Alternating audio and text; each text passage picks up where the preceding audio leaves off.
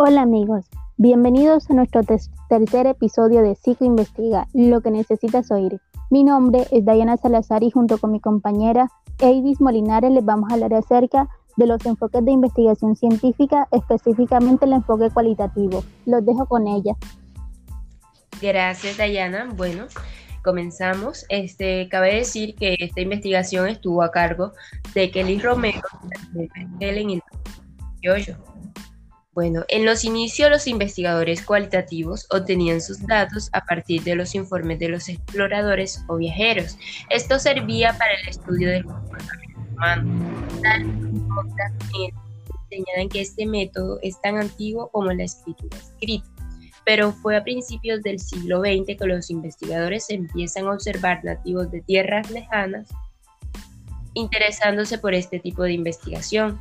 Y es en, el, es en este periodo que se da su consolidación en donde aparecen estudios muy importantes.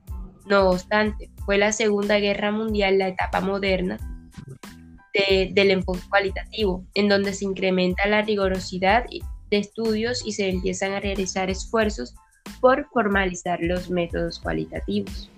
Las características del método cualitativo son los investigadores son instrumentos de medida que filtran la realidad a través de su criterio, le otorgan un sentido y interpretan. El investigador es habilidoso en conectar con otros emocional y cognitivamente, es sensible y empático.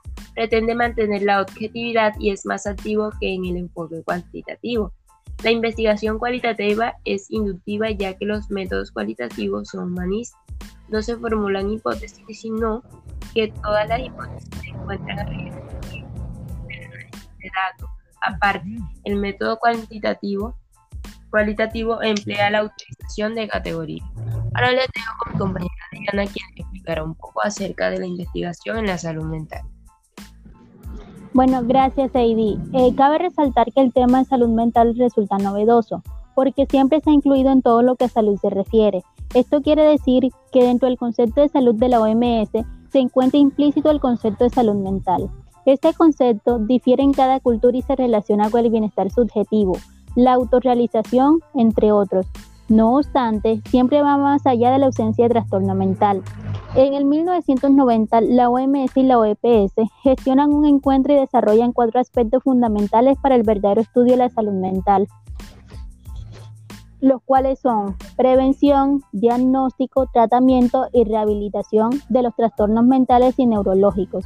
Se determina que es obligación del Estado cuidar de personas con trastorno psicológico o enfermedad mental y se empieza a priorizar la promoción, prevención y control de enfermedades.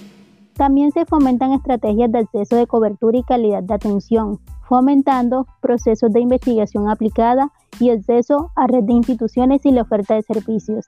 En conclusión, poco a poco la salud mental se ha ido independizando del concepto de salud. Actualmente hay mucho interés en la salud mental. En los últimos años se han hecho diversas investigaciones mayormente desde el enfoque cuantitativo, aun sabiendo que la investigación cualitativa se orienta en estudiar o analizar las prácticas u opiniones de los participantes, intentando describir las interacciones del sujeto con el entorno y explicar la relación entre ambos, es decir, permite ver la realidad subyacente. La gran pregunta es, ¿por qué como estudiantes y futuros profesionales de la salud mental, la gran mayoría de investigaciones de este tema se hacen desde el enfoque cuantitativo y no el cualitativo?